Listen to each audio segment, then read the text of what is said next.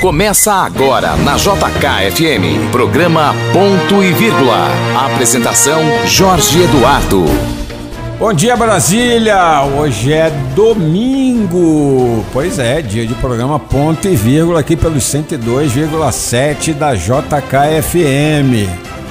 A gente tá aí assistindo nos últimos dias uma escalada monumental do número de casos de Covid no Brasil. É, o Brasil virou o epicentro, hoje é o país que mais morrem pessoas vítimas da Covid. O problema não é só esse, que já é gravíssimo por sinal. O problema é que tem muita gente que sofre de outros males que está deixando de procurar hospitais, não é isso, Andréia? Pra, é, é, por medo de contrair a Covid, não é isso? Pois é, e aí aumenta aí o índice de outras doenças, muitas graves, e que podem levar a pessoa ao falecimento. Pois é, dentro desse espírito, a gente vai conversar hoje com o Dr. Luiz Lobato sobre a campanha do Azul Marinho. Você sabe o que é a campanha do Azul Marinho, André? Eu fiquei descobrindo, descobri pelo Dr. Luiz Lobato, eu não conhecia. A campanha O Azul Marinho é para prevenir colo, câncer coloretal, ou seja, de, no intestino e na sua terminação final.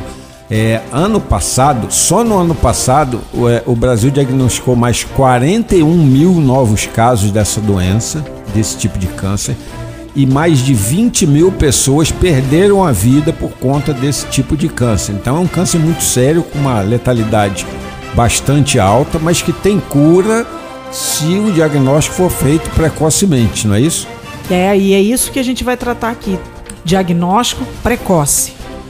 Por isso, a gente vai ter receber ele para uma entrevista especial. O Dr. Luiz Lobato vai dar detalhes muito importantes sobre a prevenção da doença, sobre indicações do que você deve fazer, o que você não deve comer, hábitos que você deve banir, como por exemplo o sedentarismo, como por exemplo o consumo de alimentos defumados, que ele diz que são um veneno para quem tem propensão, para quem pode vir a desenvolver esse tipo de câncer. É, eu tenho certeza que você não vai se arrepender de assistir essa entrevista, porque ele vai desmistificar muita coisa aí que você achava que não fazia mal e que faz. Bom, além do Dr. Luiz Lobato, nós vamos receber os nossos convidados de todo domingo, como o nosso irmão e amigo Leandro Mazini, titular da coluna Esplanada, aquela que é publicada em mais de 50 jornais, portais e sites do Brasil com as informações mais quentes da política. Também recebemos o Roberto Wagner, aquele que entende tudo do futebol. E eu vou provocar o Roberto Wagner hoje, André, com uma polêmica interessante que eu quero te perguntar aqui agora na abertura do nosso programa.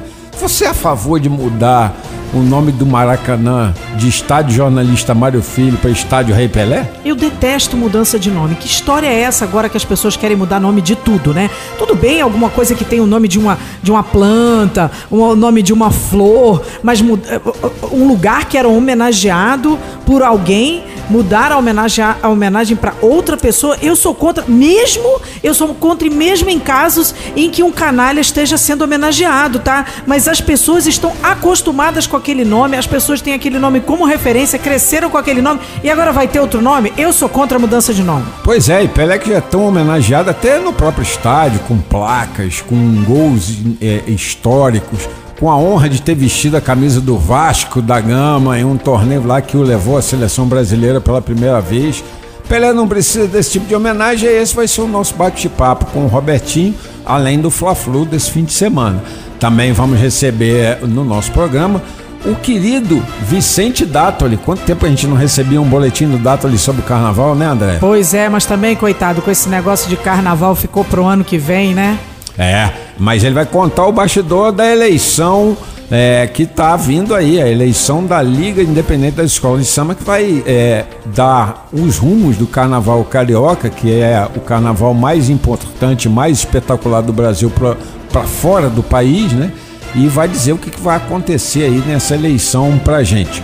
Também tem a Fernanda Loureiro, nossa advogada, que vai colocar você por dentro dos seus direitos a par daquilo que você deve ou não deve olhar nesses tempos de crise econômica, como é que você é, deve prestar mais atenção aos seus direitos. Apresentados os nossos participantes dessa manhã de domingo, está no ar o meu, o seu, o nosso programa Ponto e Vírgula. Na apresentação desse que vos fala, Jorge Eduardo Antunes e de Andréa Salles, minha companheira eterna de bancada. A partir de agora, você terá tudo o que precisa saber para estar bem informado. Na JK, ponto e vírgula. Ponto e vírgula. Ponto e vírgula. Entrevista. Bom, e na manhã desse domingo a gente vai continuar falando é, da necessidade de prevenção. Só que nós vamos sair um pouco do foco dessa questão da, da Covid e, e vamos passar para um alerta muito importante, não é isso, André? Que é o alerta do, do da, da necessidade de tomar cuidado é, com o câncer de intestino, que é uma, uma doença que mata e mata muito no Brasil, não é isso? É, Jorge, com certeza. E tem mais, a, a gente tem focado muito os nossos programas na prevenção, porque não adianta você ir empurrando com a barriga e aí chegar em cima da hora, começar a sentir os sintomas e correr para o hospital. Então, a gente aqui está tentando focar os nossos programas que são voltados para a saúde na prevenção, porque ainda é a melhor forma de combater o câncer. E como março é o mês da campanha do Azul, Março Azul Marinho, é, nós vamos receber aqui na manhã desse domingo, pelo, pela JKFM, no 102,7, o doutor Luiz Lobato, que é cirurgião coloproctologista. Bom dia, doutor Luiz Lobato, tudo bem? Bom dia, Jorge. Bom dia, André. Muito obrigado pelo convite. É um prazer muito grande estar falando com você. O prazer é meu, doutor. É, é nosso. E aí eu queria começar lhe perguntando, doutor Lobato, é, como é que é e como se diagnostica esse câncer coloretal que é alvo dessa campanha do Março Azul Marinho? Ah, Jorge, isso é muito importante, viu? Porque o câncer coloretal é diagnosticado muitas vezes de duas maneiras. Pode ser diagnosticado nos exames de prevenção, ou ele pode ser diagnosticado por meio de sintomas. Aí depende mais ou menos de como é que o paciente está. O paciente que está assintomático vai fazer um exame de prevenção, o exame de prevenção é capaz de detectar o tumor nos estágios mais iniciais. Uhum. Quando o paciente já tem sintomas, a gente também tem exame, a gente consegue fazer a detecção desse tipo de tumor. Mas tem um detalhe que é fundamental a respeito do câncer de intestino uhum. e que é muito contraditório, se você for pensar é o tipo de câncer, é o segundo tipo de câncer mais comum uhum. em homem e em mulher, tá?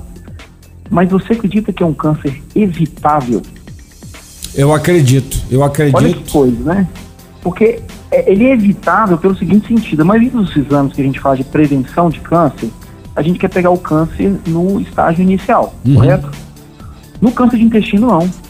A gente quer pegar o pré-câncer. Hum. Então, se a gente consegue fazer um exame de prevenção no momento adequado, a gente acha o pré-câncer, a gente tira ele, o pré-câncer a gente chama de pólipo, e a gente impede que a pessoa desenvolva um câncer de intestino. Então, é um câncer hereditário, mas ao mesmo tempo é o segundo tipo de câncer em homens e em mulheres. É, é, algo contraditório, infelizmente. É, eu ia lhe perguntar isso porque, curiosamente, como o senhor falou é, dos pólipos, eu me lembro que eu tive uma irmã que faleceu de câncer de intestino no ano 2006, logo depois da morte de um grande amigo por um câncer de estômago. Nessa mesma época, né, vendo é, esses dois casos assim de morte de pessoas relativamente jovens com câncer, eu fui fazer uma revisão. Então fiz uma, uma endoscopia para ver o estômago e uma colonoscopia, uma videocolonoscopia para observar o intestino e lá o médico achou dois pólipos malignos. Seccionou, tirou, tratou e veio uma recomendação que eu passasse nos primeiros anos fazendo o exame, é, a videocolonoscopia anualmente. É, é, a detecção desse, desses pólipos me, me livrou então de um câncer, doutor? Ah, provavelmente sim. Né? A gente não pode falar que é, todos os pólipos vão virar câncer, mas a gente fala que a evolução natural da doença, a pessoa teve um câncer, então provavelmente esse tumor vem de um pólipo. Uhum. Então, essa foi uma atitude muito sábia sua. Uhum. E aí existem os critérios, né, de acordo com cada história familiar de cada um, as características de cada pessoa, mas fazer a colonoscopia, eu já fiz a minha, inclusive, já fui fazer como paciente, é um exame muito tranquilo de fazer. E é ela que impede, né, de você desenvolver. Então foi uma atitude sensacional que você teve. Doutor, eu, agora eu vi que o Jorge comentou que a irmã dele tinha faleceu desse câncer, né? É, e, e, ele achou dois pólipos malignos nele. Isso então quer dizer que é, esse câncer pode ser um câncer hereditário Ou genético? ou genético? Então, é, poxa, Jorge, antes de mais nada, meus sentimentos pela sua irmã. Obrigado, diretor. É, o câncer coloretal, ele tem, ele tem dois tipos de câncer principal. Que tem alguma, todo, todo tumor tem alguma alteração genética. Isso a gente sabe. A gente pode não saber exatamente qual que é essa alteração, se ela é passada de pai para filho, de mãe para filho, ou se é algo que desenvolve na pessoa de acordo com o tipo de hábito de vida que ela tem. Mas todo tumor tem alguma alteração genética. Existem síndromes específicas associadas a câncer coloretal. E aí muitas vezes nem é só câncer coloretal, é câncer de intestino, que é o coloretal, câncer de intestino, câncer de endométrio, câncer de bexiga, de estômago. Existem síndromes que agrupam isso e você consegue observar quando existem a incidência aumentada de alguns tipos de tumores dentro de uma mesma família. Uhum. Por isso que é muito importante que durante a consulta a pessoa já vá para a consulta, por exemplo, levando todos os dados da família dela.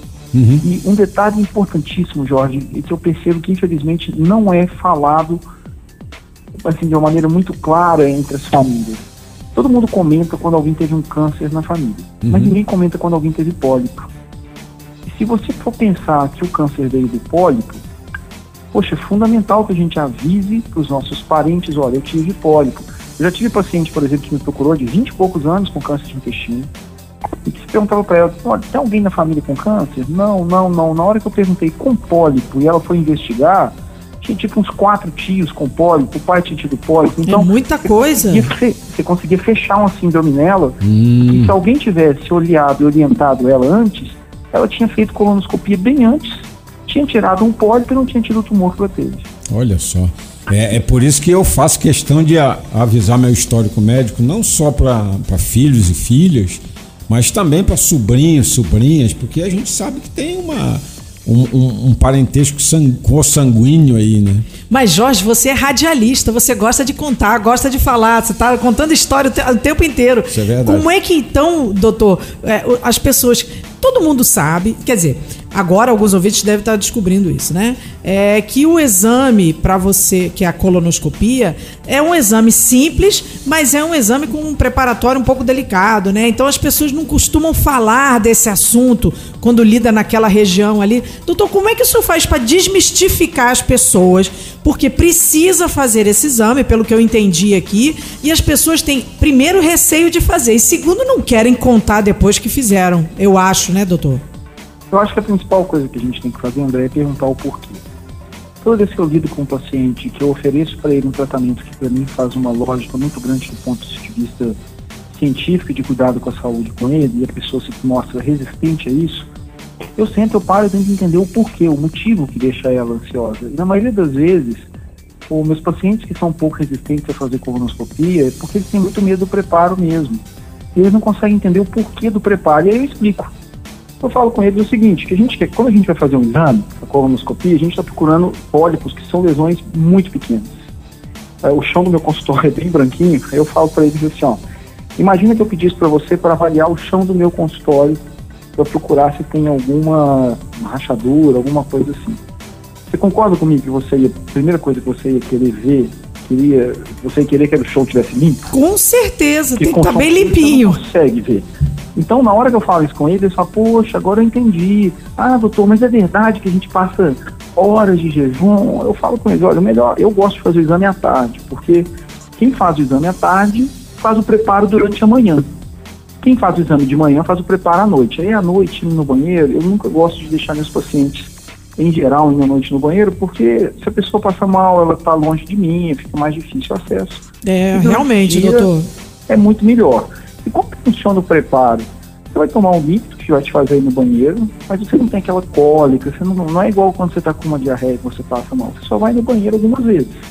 E além disso, você vai fazer um jejum de sólidos de mais ou menos aí umas seis horas, o que não é nada demais, vamos falar a verdade. É, isso é né? verdade. Seis horas de jejum de sólido é uma coisa bem, bem tranquila. O que eu acho mais importante é a pessoa ter consciência que durante o preparo, o dia da colonoscopia é um dia que ela tira para cuidar dela. E é isso que às vezes é um pouquinho difícil para a pessoa entender. Eu já tive paciente que falou para mim, ah, doutor, fui fazer o preparo, poxa, mal consegui ir na padaria. Mas, mas não é para ir na padaria quando está fazendo o preparo. Não, não é a hora, amigo, não é a hora.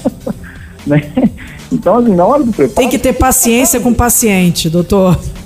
eu brinquei com ele, eu falei, olha, isso é um horário para você cuidar de você. É. Então, e a gente cuida de tanta gente, a gente raramente para para cuidar da gente.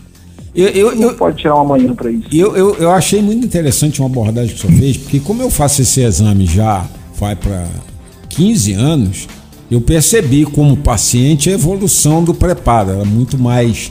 Antigamente só fazia de manhã, então você tinha que passar aquela coisa que o senhor falou da noite inteira, fazendo o caminho pro vaso para cama, pro vaso sanitário para cama. E, e- e com o advento do exame à tarde, que, que foi algo que eu conheci há, há menos tempo, ficou muito mais fácil porque você acorda de manhã, faz o preparo de manhã, espero que a consequência do preparo. E, e essa sua analogia, essa sua metáfora com o chão branquinho do consultório é perfeita, porque não dá para não dá para ver se o chão tá, tá limpo, se tá cheio de barro no chão, né? não dá para ver se tem rachadura, se o chão tá todo embarreado. Então tem que lembrar é, que é mais ou menos isso, que a gente precisa limpar o barro da casa da gente. Agora, mais ainda, é, a gente precisa lembrar que só no ano passado, que foi um ano aí meio complicado aí para as outras é, doenças, o câncer coloretal matou mais de 20 mil brasileiros. né? É um número grande. E, e- e- e mais de 40 mil brasileiros, quase 41 mil brasileiros tiveram diagnóstico da doença. É, é, é, são números altos e é uma, é- é- ainda tem uma taxa de mortalidade grande, né? O, o, o Tem. câncer Isso- coloretal. Isso eu vou te falar que é uma coisa que tem me preocupado muito no momento atual. Por quê? Poxa, a gente está vivendo uma pandemia catastrófica no nosso país, a gente sabe disso. Né? A gente sabe que as pessoas têm realmente que ficar em casa. Todo mundo tem que usar máscara. Isso aí é mais essência, mais do que mostra isso. O grande problema é que a gente está tendo, as pessoas às vezes estão ficando em casa com sintomas. Então, Aí, apesar da pandemia, a gente ainda tem, as outras doenças continuam acontecendo. Uhum. Então, esse é um apelo que eu faço para todos os ouvintes aqui. Se você tem sintoma, coloca a sua máscara, passa o seu álcool gel e vai procurar o médico. exato. Não fica em casa sofrendo com isso. Só para você ter uma ideia, eu estava recentemente conversando com uma cardiologista conhecida minha, ela estava me chamando a atenção de um, de um trabalho que estou tendo, que mostrou que teve uma diminuição na quantidade de pacientes que chegam infartados nos pronto-socorros. Uhum. Por outro lado, aumentou a quantidade de morte súbita em casa. É, Por quê? A pessoa a pessoa mal e não vai, né? Ela passa mal e não vai. Então, isso se aplica também ao conceito de tumor. A gente, infelizmente, a gente espera que no próximo ano, uma das consequências dessa pandemia seja o diagnóstico de tumores em estágios mais avançados, o que é muito ruim do ponto de vista individual, mas também é péssimo do ponto de vista coletivo, porque o tumor que a gente pega no estágio inicial, você faz uma operação, o paciente vai para casa em 3, 4 dias, ele volta ao trabalho em 15 dias, está produtivo para a sociedade, leva a sua vida normal. Um tumor avançado, aí o custo é lá em cima, muda tudo, a acaba com a vida da pessoa. Então, esse realmente é um ponto importante, assim, é não ficar em casa com sintoma. E é, é, o senhor falou em algo fundamental. É, quanto mais cedo a detecção, melhor. Minha irmã demorou muito, ela tinha muito medo de médico, é uma coisa engraçada. Eu não tenho nenhum medo de médico, eu tenho medo de doença. De médico eu não tenho medo. Eu tenho até uns amigos que falam assim para mim: ah, você vive procurando. Vai uma hora você vai achar. Eu vou- se eu achar, eu vou corrigir antes. E minha irmã, ela tinha uma, uma, uma coisa que ela, era, ela não fazia exercício físico, ela não tinha essa, essa coisa constante de se exercitar e ela estava acima do peso, né? E gostava muito de um de uma salsicha, eh, de uma batatinha frita, de uma, de uma fritura. São esses três, né? Hábitos alimentares ruins, é, estar muito acima do peso, sedentarismo, fatores de risco para o câncer coloretal. O doutor Luiz Lobato, que vai responder aqui agora para a gente no microfone da JKFM 102,7. Então, Jorge, na verdade é assim? Obesidade, diabetes principalmente, é fator de risco para praticamente todo tipo de câncer. O câncer de intestino, sim, a gente tem que lembrar quando a gente, o que a gente ingere é passar dentro do nosso intestino ali também, né? Então existem alguns alimentos, inclusive, que são associados ao aumento da quantidade de tumor. Eu vou dar um exemplo para vocês dos tumores de esôfago, tá? Que é uma outra parte do trato digestivo. eles são associados, por exemplo, ao aumento do consumo de alimentos defumados. Hum. Entendeu? Então, assim, a dieta saudável, fazer exercício físico, manter, se manter dentro do peso, evitar diabetes, isso é muito importante. Isso reduz realmente a quantidade de tumor que a pessoa pode desenvolver. Então, além, fora do risco cardiovascular, né, de todos os benefícios que a gente sabe que existem. Né? O senhor falou em alimento defumado, eu me lembrei logo daquele peito de peru defumado que todo mundo compra para ser mais saudável. O da padaria, doutor, é aquele que a gente compra para ser saudável? Olha, eu vou te contar uma coisa interessante. A minha esposa é veterinária. Aham. E apesar de hoje em dia ela não exercer veterinária mais, mas uma das coisas que ela me contou quando eu falei exatamente essa frase para ela, ela falou: você não tem ideia tanto que embutido é ruim. E o tanto que é ilusório você achar que isso é saudável. Pode ser menos ruim do que você comprar, sei lá, uma presuntada. Aham. Mas que é muito ruim é. É, eu me, lembro, meu, meu pai trabalhou muitos anos em, em fábricas de embutidos. Ele dizia assim para mim: se você, meu pai não comia salsicha. É, era uma das características dele. Todo mundo na casa comia, ele olhava e dizia assim: não. Eu dizia: ah, por que, pai? Ele dizia assim: se você souber como isso aí é feito, você não come nunca mais, eu sei. E aí ele não, não, não falava nada pra gente como era feito, porque, claro, era um produto que ele vendia, era um dos muitos produtos alimentícios que ele vendia é, quando ele trabalhava nesse mercado. É, é porque esses alimentos eles são processados com tudo que é de bom e de ruim, né, no animal. a, na escola dos meus filhos, tem uma nutricionista, uma vez eu estava lá com ela, eu estava dando uma aula pro, pro Bento, que tem seis anos. E uma das coisas que ela falou com ele que eu achei tão interessante, que além de que o alimento, o alimento quanto mais próximo da sua origem, melhor ele é. Uhum. Mas ele virou, ela virou e falou assim, se vocês estiverem na dúvida mesmo sobre o que, que é, pergunta para a avó de vocês se ela considera isso alimento ou não. E eu fiquei pensando, gente, se eu chegar para minha avó e perguntar se ela acha que salsicha é comida, ou hambúrguer, é claro que ela vai falar que não. Porque a geração deles não convivia muito com isso, né? Eles tinham os alimentos muito mais próximos, muito mais in natura. É. Então, e, e- cozinhar é algo muito importante. Eu acho que até para as crianças mesmo, né? Quantas crianças eu recebo com intestino preso? Simplesmente porque tem uma alimentação muito ruim e que não desenvolveram esse hábito de mexer com a comida, estar lá junto, olhar o alimento. É. Isso aí se reflete lá na frente. O intestino, Na hora pre- que ela desenvolve doenças do intestino, desenvolve tumores. O intestino preso é, é sintoma de que pode estar alguma coisa errada com o, o- o trato coloretal? Mais importante do que o intestino preso, Jorge, é a mudança do ritmo do intestino. Hum, Então imagina o seguinte, você tem uma pessoa que a vida inteira ela evacuou duas, três vezes na semana, vamos botar três vezes na semana. Muita gente vai achar que é super absurdo, mas ela não se sente bem, ela tem 50 anos de idade, sempre evacuou desse jeito. Eu nem me preocupo muito com essa pessoa do ponto de vista de sintomas. uhum. Agora, eu tenho um outro paciente que tinha um intestino que era super preso e de repente ele começou a ter diarreia, diarreia, diarreia. Eu vou ficar preocupado. Uhum. Eu tenho um indivíduo que funcionava igual um reloginho e de repente ele começou a ficar com o intestino preso. Aí eu fico preocupado. Então, mais importante do que o intestino ser preso não é a mudança no ritmo. Hum. É isso que as pessoas têm que ficar bem atentas. Quais são os principais sintomas aqui que a gente pode. É, o senhor já falou aí da mudança do hábito é, intestinal, né? De repente passar de um, caso, num quadro de constipação para um quadro de diarreias constantes ou vice-versa. Mas quais outros sintomas a gente pode notar assim no paciente é, ou na pessoa é, que podem contribuir para é, uma análise desse caso, que devem levá-la urgente ao médico para uma análise desse caso? Não, tem uns sintomas que são bem óbvios, né? Por exemplo, esse intestino mudar, né? a pessoa pegar e chegar no, no banheiro e- e olhar e ver que tem sangue é, no, no vaso sanitário. Esses são sintomas que teoricamente são muito óbvios, mas eu tenho alguns pacientes que, que já sangraram e não, não se preocuparam muito com isso. Mais importante do que isso, olha só, eu fiz a minha formação nos Estados Unidos. E quando eu estava lá, a gente fez um trabalho com os funcionários do hospital lá em Cleveland. E era um trabalho muito interessante, porque era só baseado em questionário e era perguntar como é que era o funcionamento normal do intestino das mulheres.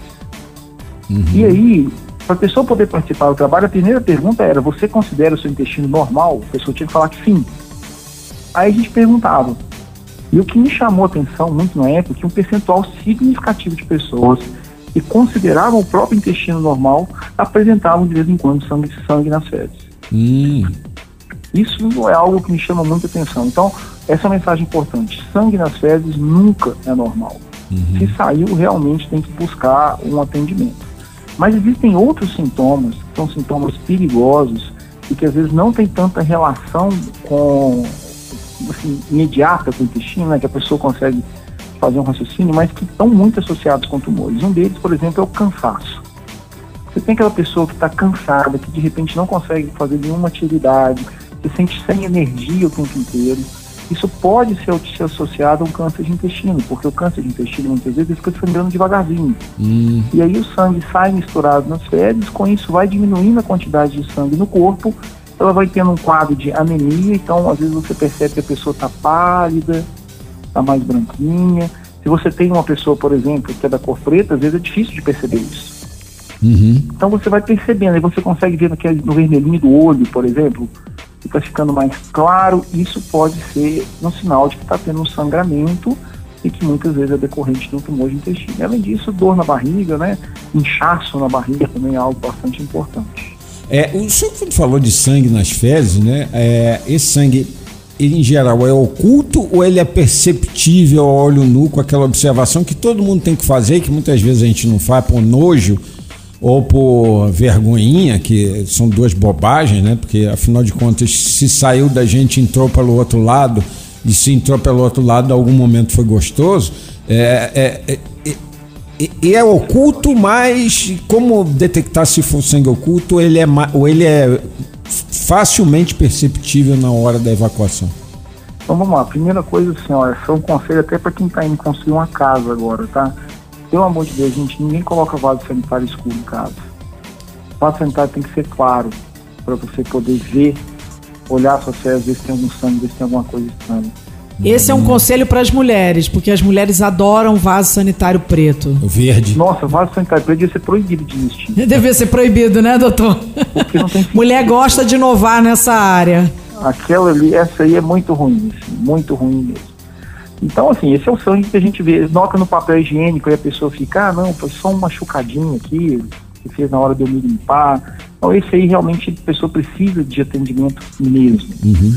Agora, existe o sangue oculto nas fezes, e esse aí eu quero trazer um raciocínio que, infelizmente, muitas vezes eu percebo no meu dia a dia que ele não é feito e pode gerar, assim, danos muito grandes. O que, que é a pesquisa de sangue oculto nas fezes, né?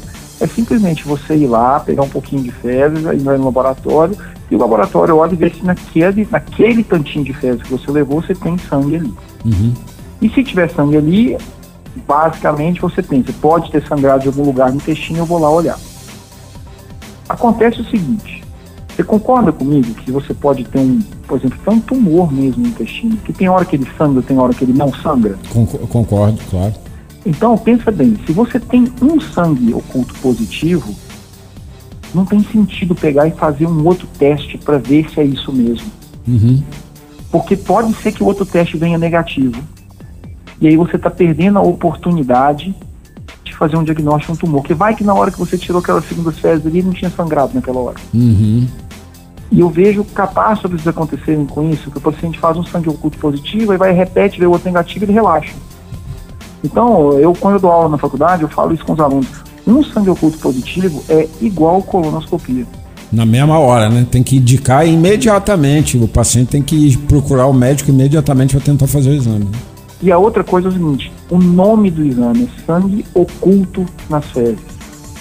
Se você está vendo o sangue, não tem sentido fazer esse exame. Uhum. Porque o sangramento Porque já é óbvio. Nem oculto ele é mais, ele já é visível. É. Ele já é... Entendeu? Mesmo que ele venha, venha negativo, porque na hora você não estava sangrando, já, você já viu que sangrou. Então, Então, é, é, sangue nas fezes é algo que a gente tem que realmente levar bem a sério. Não dá para simplesmente considerar que é normal, achar que é normal. Não, nunca é normal. E, e, isso, e é muito importante. paciente que, por exemplo, sofre de hemorroida. Eu sei que é você, meu amigo, minha amiga que está aí na JKFM 102,7 e ouviu essa palavra agora. Me desculpe se você estiver tomando café da manhã, mas a gente está falando de algo muito importante. É, pessoas que têm essa inflamação vascular né, na região anal, é, em geral elas reclamam muito de sangramento aí, às vezes é, quando tem prisão de ventre, etc e tal, às vezes está muito ligado a isso, às vezes está muito ligado à alimentação muito apimentada, condimentada, etc e tal. É, como é que faz uma pessoa que, por exemplo, já tem diagnosticado um quadro de hemorroida? Ela também tem que procurar junto diagnosticar se não tem nenhum outro tipo de anomalia no trato digestivo, principalmente no trato intestinal?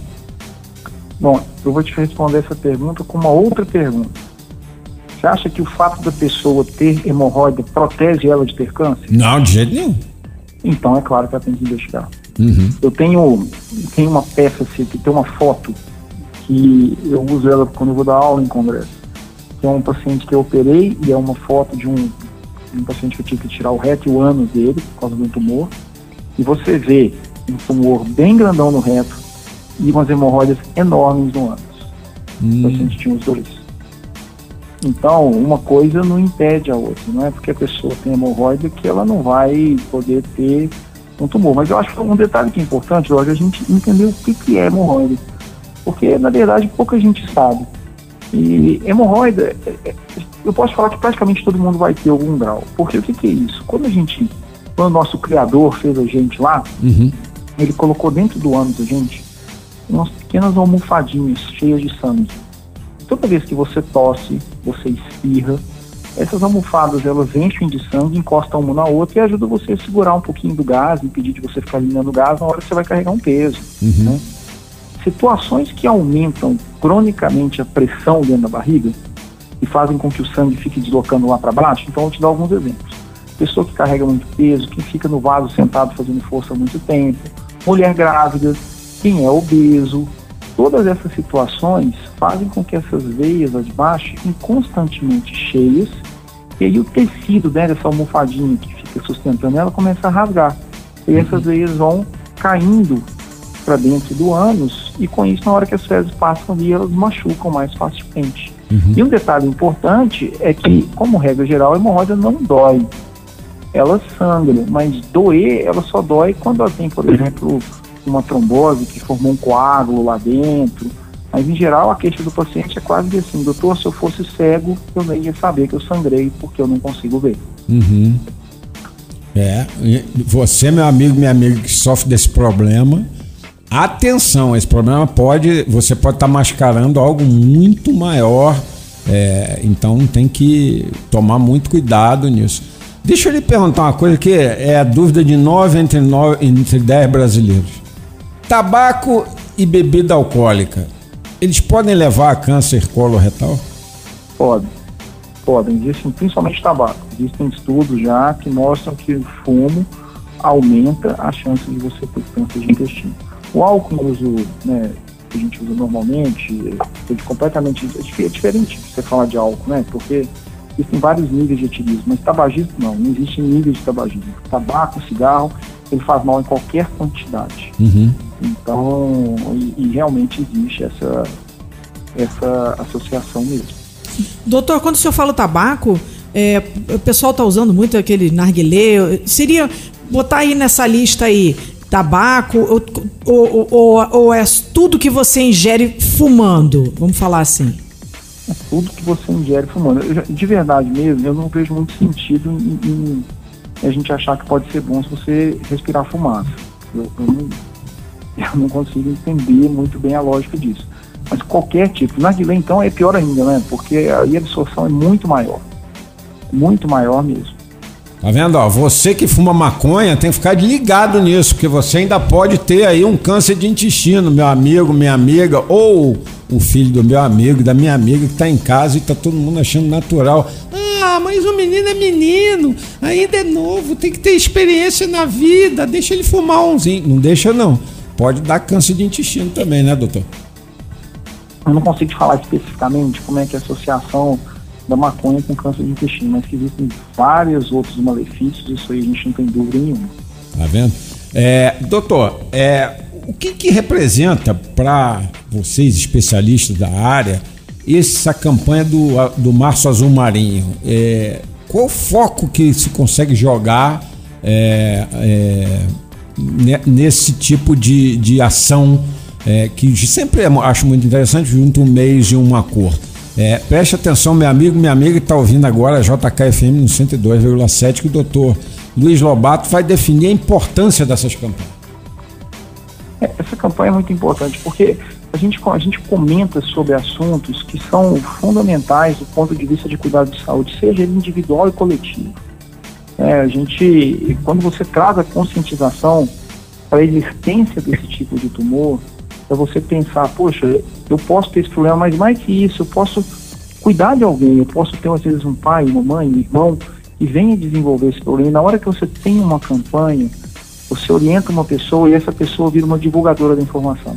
Ela vai passar, ela vai contar para outro, vai contar para outro, vai contar para outro. Então, as campanhas são muito importantes. As mais famosas que a gente tem é o Outubro Rosa e o Novembro Azul do câncer de próstata, mas é, é, o câncer de intestino é, muito, é fundamental que você converse com as pessoas sobre isso. Afinal, eu, você, André, todos os ouvintes, todos os terráqueos temos intestino. Yeah. É, então não é nenhuma vergonha a gente falar sobre isso, muito pelo contrário. A gente devia até olhar, seja o seu intestino, o ânus, a orelha, o olho, todos são parte do corpo. É. Merece um cuidado igual. Infelizmente a gente tem certos tabus sociais ainda que associam a parte do corpo a determinadas coisas que não tem nada a ver. O mas, o, é o mas o ouvinte da JKFM hoje está bem informado e não vai carregar esse tabu mais, não é? é exatamente. Graças ao doutor Luiz Lobato, cirurgião colo, coloproctologista aqui do Distrito Federal. Doutor Luiz, a gente queria, doutor Luiz Lobato, a gente queria lhe agradecer muito pela participação e por essa entrevista aqui no programa Ponto e Vírgula. Eu quero agradecer muito a você. Se eu vou te falar, se eu puder ter ajudado a evitar um tumor só com essa conversa aqui, fazer com que alguém procure um tratamento precoce, eu vou ficar muito satisfeito mesmo. agradeço muito a vocês por essa oportunidade e por me ajudar a divulgar esse cuidado tão importante para a nossa população. Muito obrigado, doutor. Procure você, ouvinte da Rádio JKFM, procure você, ouvinte da Rádio JKFM, por um especialista da área, faça seu exame preventivo e não tenha medo de ir a hospitais. Não tenha medo de ir ao seu médico. A hora de você se consultar é agora. Não espere que o sintoma piore.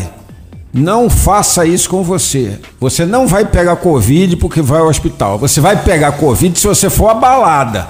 Se você for por churras, se você for fazer as coisas que não são corretas. Se você fizer a coisa certa, você vai evitar outras doenças muito graves. É exatamente isso. Coloca sua máscara, usa álcool gel, mantém distanciamento social e se tiver sintoma, vá realmente ao hospital. E se você tem mais de 50 anos e está assintomático, ou tem algum parente de primeiro grau com câncer de intestino, também coloca sua máscara, passa o seu álcool gel e vai procurar o seu médico também. Muito obrigado, doutor Luiz Lobato. Um grande Eu abraço para o senhor amanhã desse domingo. Obrigado, um abraço, André. Tudo de bom para vocês. Até a próxima. Tchau, tchau. Tchau, tchau. Esse foi o doutor Luiz Lobato, cirurgião coloproctologista. E agora nós vamos receber, dentro do nosso programa Ponto e Vírgula, aquele nosso amigo que fala da política. Já que a gente falou assim. É, de uma intimidade muito séria do corpo humano, vamos falar de uma intimidade muito séria do país, a política. Na JK, ponto e vírgula. Ponto e vírgula. Ponto e vírgula. Para entender a notícia. Vem aí Leandro Mazini, o titular da coluna Esplanada, publicada por mais de 50 jornais, portais e sites do Brasil. Bom dia, Mazini. Olá, bom dia, Jorge Eduardo, colegas de bancada e caros ouvintes da JKFM. Assunto hoje: vacinação. Há uma preocupação velada dentro do governo federal sobre a entrega das vacinas encomendadas dos laboratórios que já tiveram autorização da Anvisa para negociar com o Ministério da Saúde. Ocorre que o governo brasileiro entrou por último na fila das compras, está lá atrás na fila do caixa, diante dos impasses variados, até o negacionismo do presidente da República e a sua notória desconfiança sobre o produto da China para piorar a situação, países da Europa que lideram os pedidos da AstraZeneca, a outra fabricante, mal receberam metade das encomendas. O Ministério da Saúde divulga que comprou mais de uma centena de milhão de doses, mas não garante nem informa quando chegarão. é o maior mico da história da pasta. Não há confirmação também da segunda dose suficiente para quem já tomou a primeira dose. Lembrando, o Rio de Janeiro suspendeu a vacinação na sexta-feira porque acabou a primeira dose. Enquanto isso, caro ouvinte, lobistas dos laboratórios estrangeiros que transitam no ministério estão faturando 50 centavos de dólar, cerca de até R$ 2,90, com a dupla dose negociada. São milhões de reais para o bolso dos lobistas. Eu lembro de um caso ocorrido há 10 anos em Brasília, Jorge Eduardo. Um lobista, no caso da saúde, são aqueles que intermediam as compras com o fornecedor. Ele faturou 3 milhões de reais em apenas um contrato do Ministério com um grande fornecedor de materiais para hospitais. Assim que teve a compra confirmada no Ministério, ele saiu correndo e já encomendou uma BMW zerada. E sofre o povo brasileiro, né? Agora, a aglomeração também é um risco imenso. Veja o que aconteceu com quem insistiu em trabalhar presencialmente no escritório em Brasília. Conto um caso só e logo dentro do governo federal pelo menos 11 funcionários da comunicação do Ministério dos Direitos Humanos estão com coronavírus. Todos trabalhavam nas mesmas salas, no mesmo andar. Regente da assessoria, do marketing, do cerimonial. Todos foram para casa se tratar, com sintomas leves. A ministra Damares Alves, que está negativada, continua em casa, mandou fechar os andares para limpeza e detetização na quinta e na sexta-feira. Voltam a trabalhar presencialmente parte da equipe só na segunda-feira, amanhã. Vamos lembrar que uma situação, Jorge, caro ouvinte, lembram? O Exército Brasileiro sempre ajudou muito o governo federal nas vacinações. Cadê o Exército Brasileiro? Ele tem 306 quartéis em todos os estados, os chamados tiros de guerra, nas pequenas e médias cidades do interior, com tropas prontas para auxiliar o combate ao Covid-19 seja na vacinação, como sempre fizeram muito bem anos anteriores, na logística ou até montagem de hospitais, tendas e na segurança e organização. Para citar alguns deles, são 48 quartéis em Minas Gerais, 89 quartéis em São Paulo, 31 na Bahia, 19 no Ceará, 10 no Rio de Janeiro. Estados estes com altos números de contaminados.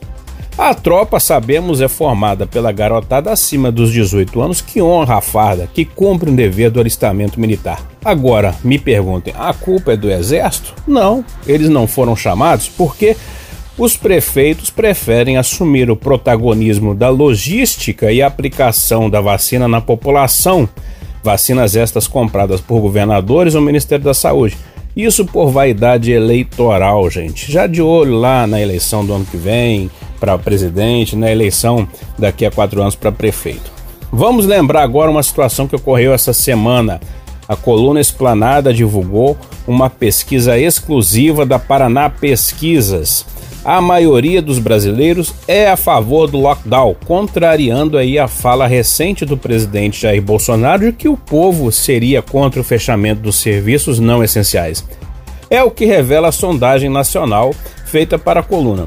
Entre os ouvidos, 56,8% são a favor dos decretos dos governadores que fecharam os estados ou restringiram serviços não essenciais, e 39,8% se disseram contra. 3,4% não souberam responder à pergunta. A Paraná Pesquisas ouviu 2.456 brasileiros por telefone em 202 cidades dos 26 estados, inclusive aqui em Brasília, de 5 a 9 de março.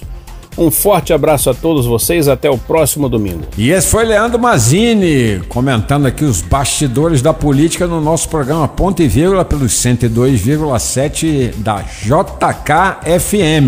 E na sequência, quem chega é outro craque, mas agora é o craque da bola. Roberto Wagner. Na JK, ponto e vírgula. O Robertinho, você sabe, é titular do portal Metrópolis, também do canal Fute Mesa Redonda e aqui do nosso programa Ponto e Vírgula no 102,7 da JKFM. Bom dia, Robertinho. Como é que é essa história? Os caras querem trocar o nome do Maracanã. Não vai chamar mais Mário Filho, mas sim Pelé. Pelé já tem estádio no Brasil, Pelé já é tudo. Que bobeira é essa desses dirigentes, desses políticos do Rio de Janeiro? Bom dia. Muito bom dia, Jorge. Bom dia, Andréia. Bom dia a você, meu povo, minha pova, meu galera, minha galera, minha nação que tá ligada aqui na JKFM neste domingão. Mais um pela frente, só começando, mas tem coisa que já tá começando, já tá no meio, já tá terminando, que é polêmica do Estádio Maracanã. Jorge, eu não sei se você viu, claro que você viu, durante a semana, a Câmara dos Deputados do Rio de Janeiro, né, a Alerj, conseguiu aprovar um projeto de lei que muda o nome do Estádio Maracanã de jornalista Mário Filho para Edson Arantes do Nascimento, o Rei Pelé. Seria muito legal assim, toda e qualquer homenagem ao Pelé, o rei do futebol, o maior de todos, o que não se iguala, nem nunca irá se igualar, é justa, é bem-vinda. Agora, em pleno 2021, num ano de pandemia, cheio de coisa pra gente se importar, cuidar e fazer, os deputados do Rio de Janeiro, os deputados estaduais do Rio de Janeiro estão preocupados em mudar o nome do estádio Maracanã, Jorge. Que loucura é essa? E outra coisa, mas o, o Pelé merece todas as homenagens, como a gente já disse aqui. Agora, mudar o nome do Maracanã, o jornalista Mário Filho, para quem não sabe, foi o cara que brigou nas páginas dos jornais, na época do Jornal dos Esportes, pro Maracanã ser o que ele é hoje, ou o que ele já foi, um estádio gigantesco para mais de 100 mil pessoas, já recebeu mais de 200 mil pessoas. O Mário Filho é esse, o cara que brigava lá atrás, quando o Maracanã foi ser construído, para que ele tivesse uma dimensão muito grande, que ele abraçasse o Rio de Janeiro. E agora, por quê? Ninguém sabe, porque em 2021 querem fazer essa homenagem ao Rei Pelé no futebol. Ah, tem algumas justificativas. Ah, porque o Pelé fez o milésimo gol no Maracanã. É, e, foi ontem isso, Jorge? Foi, foi ontem isso, amigo ouvinte? Não, o Pelé já fez o milésimo gol há anos e anos e anos no estádio Maracanã. Ah, porque o Pelé é um ícone mundial. Sim, ele é um ícone mundial, mas isso é, foi ontem? Foi hoje, domingo? Não, o Pelé já é ícone mundial há muito tempo. Para quem não sabe, já existe um estádio Rei Pelé, né, lá em Alagoas. Então, assim, é algo extremamente fora de timing, fora de, de sintonia e, e surpreende muito que os deputados do estado do Rio de Janeiro estejam preocupados com isso agora e não com outras coisas muito mais importantes. Claro, a, o projeto de lei ainda tem que ser sancionado pelo governador em exercício, Cláudio Castro, mas já deu muita polêmica. Lembrando que o Cláudio Castro é flamenguista roxo, não sei o que se passa na cabeça dele, mas depende apenas de uma canetada para o Maracanã deixar de ser o estádio Mário Filho e passar a ser o Edson Arantes do Nascimento. Tá bom para você, Jorge? Aqui, dia 14 de março de 2021, a Câmara dos Deputados do Rio de Janeiro decidindo mudar o nome do estádio Maracanã, sem mais, sem menos, sem, sem pé nem cabeça. E outra coisa que me surpreende: o, o projeto de lei é de autoria de 23 parlamentares lá do Rio entre eles, o jogador Bebeto.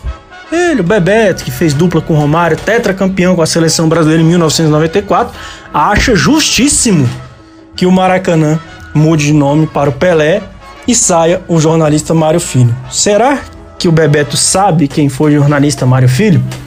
Não é comparando o tamanho do jornalista com o Pelé, mas negar a importância desse jornalista para o estádio Maracanã é também rasgar a história desse estádio tão emblemático, tão querido pelo povo brasileiro e, por que não, mundial. E neste mesmo estádio Maracanã, Jorge, vamos mudar de assunto, porque polêmica tá, é, ela já deixa a gente assim nervoso num domingo logo de manhã. Vamos mudar de assunto? Vamos falar de campeonato carioca que não para, ou pelo menos não parou ainda até esse fim de semana, porque tem Fla-Flu. O duelo aí mais colorido do Rio de Janeiro. Vai acontecer às 6 horas da tarde ou da noite, como você preferir, Flamengo e Fluminense. O Flamengo ainda com muitos jovens, a garotada em campo ainda, e o Fluminense já tentando se preparar aí para uma temporada que promete, porque tem ano de Libertadores, né? O Fluminense que conseguiu a vaga dele na fase de grupos da Libertadores e também tem alguns garotos aí nesse, nesse meio, mas já começa a ter alguns jogadores mais cascudos nesse elenco para pegar o Flamengo hoje. Promessa de jogão de bola, 6 horas da tarde ou da noite, como preferir. Fla-Flu, o duelo mais colorido do Rio de Janeiro. Jorge, vou deixar o meu placar aqui, vai ser 2 a 2 porque eu gosto de muito gol.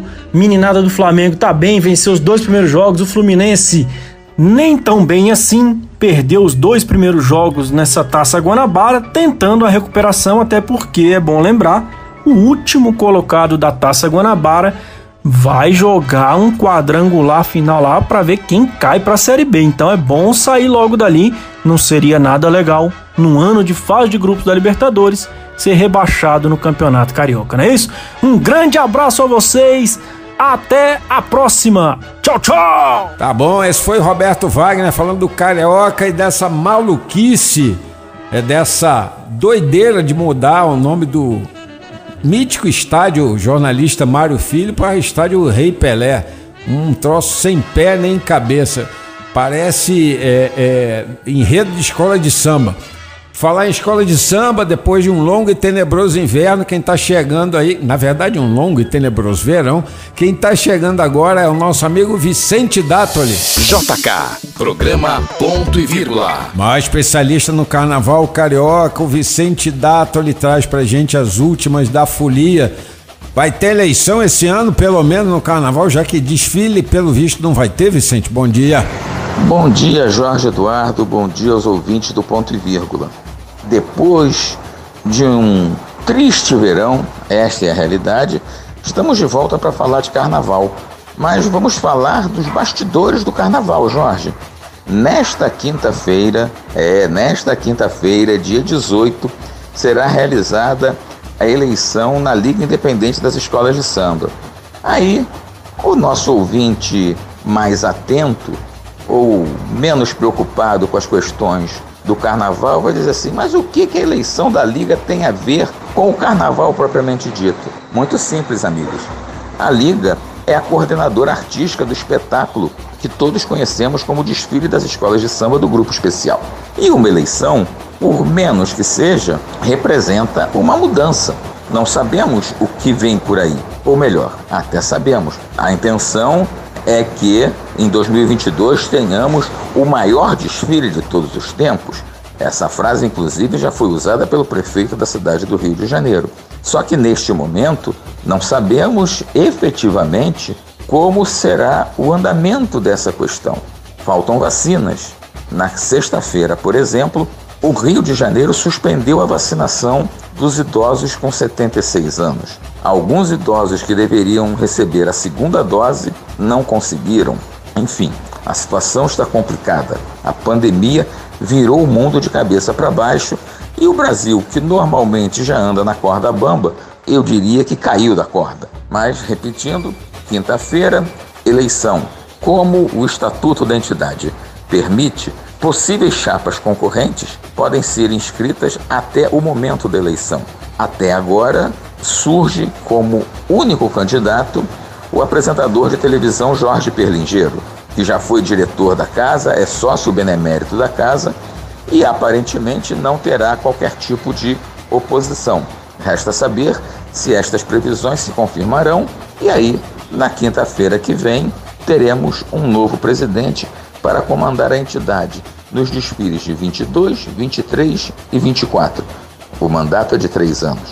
Vamos ver o que nos espera, Jorge. Tá aí, esse foi Vicente Dátoli aqui pelos 102,7 da JKFM, dando todo o bastidor da eleição na Liga Independente das Escolas de Samba do Rio de Janeiro. Agora com vocês, vem a nossa advogada, a doutora Fernanda Loureiro.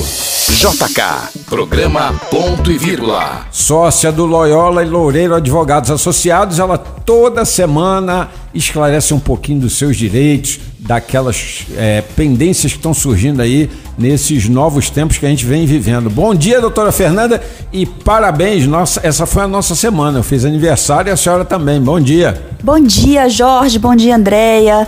Bom dia também aos nossos ouvintes, né, da Rádio JK, que estão aí nesse domingo de manhã, dentro de casa, né? Seguimos aí dentro de casa por conta dessa questão da pandemia, do decreto governamental e torcendo, né, para que todo mundo, para que essa situação melhore e a gente possa voltar à nossa normalidade, que as vacinas sejam distribuídas de uma forma mais eficaz para todos, né, e num tempo mais célere, que é o que todos nós esperamos.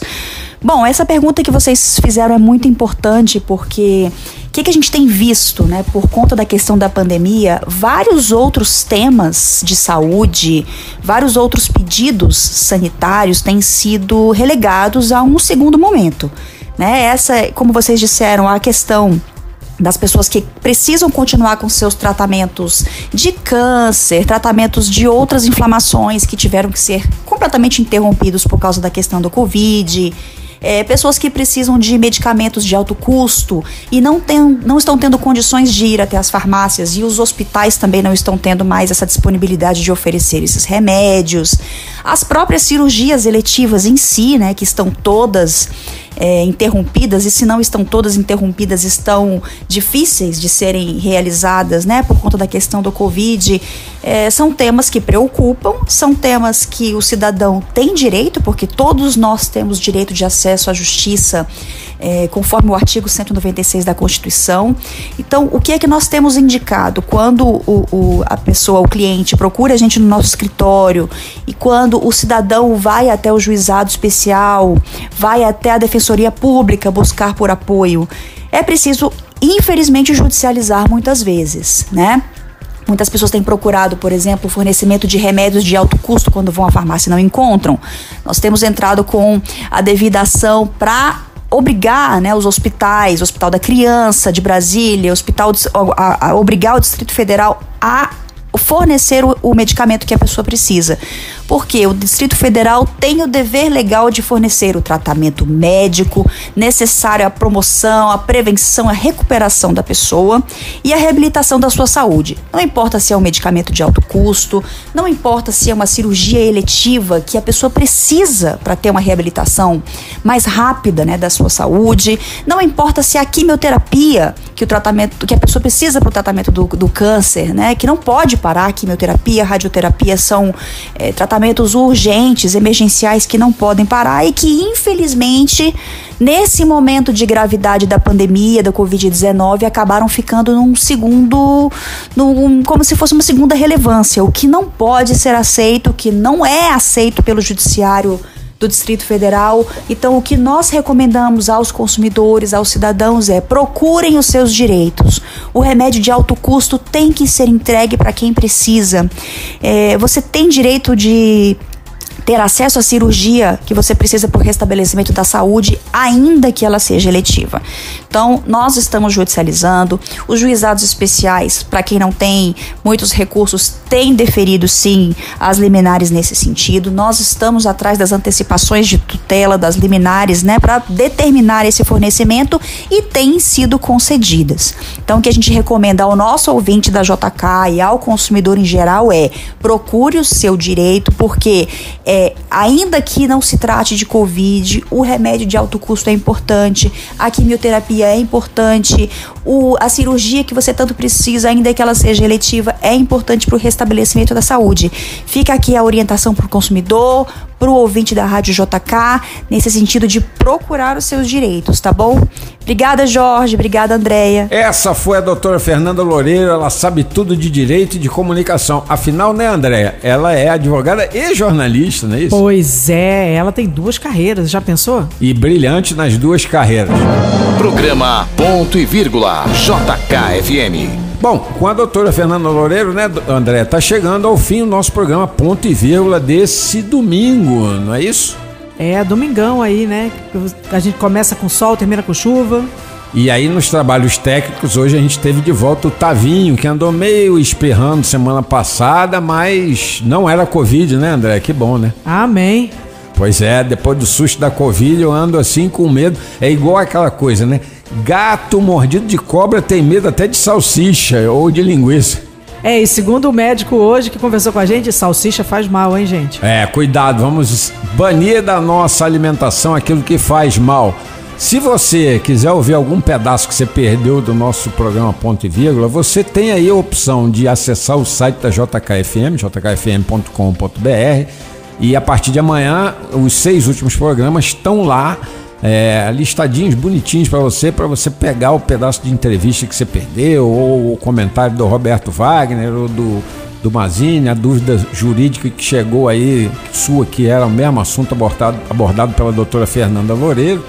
E aí você pode conferir aqui no site da JKFM ou nos publicadores de podcast como Spotify e outros por aí. A gente vai ficando por aqui. Eu e André e Tavinho levando para você esse programa especial dessa manhã de domingo. Tchau, Brasília. Até semana que vem. Você ouviu programa Ponto e Vírgula. De volta próximo domingo, às 8 da manhã.